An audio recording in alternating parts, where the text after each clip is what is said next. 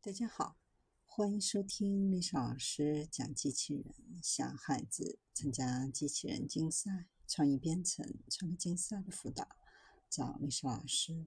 今天历史老师给大家分享的是可用于皮肤不会引起不适或刺激的超薄化学传感器。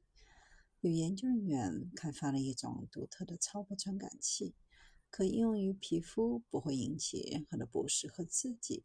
它是由黄金制成。为了进行体内的化学分析，传感器可以监测多种生物的标志物或化学物质。通过称为拉曼光谱的过程，指向传感器的激光会根据皮肤上该精确点处的分子进行修改。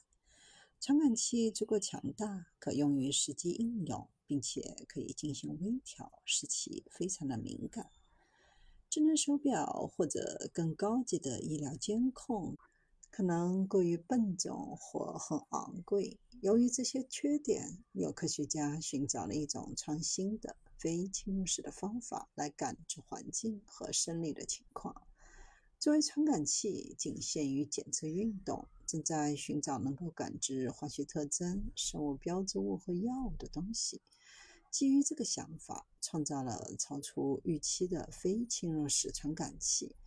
传感器的关键部分是精细的晶网，因为晶的反应性低，意味着当它与想要评估的东西接触时，比如汗液中可能发现的疾病生物标志物，不会对该物体产生化学变化。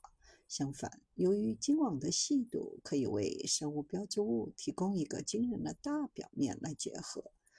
一部分激光被吸收，一部分被反射。由于低功率激光指向晶网，大多数被反射的光与进入的光具有相同的能量。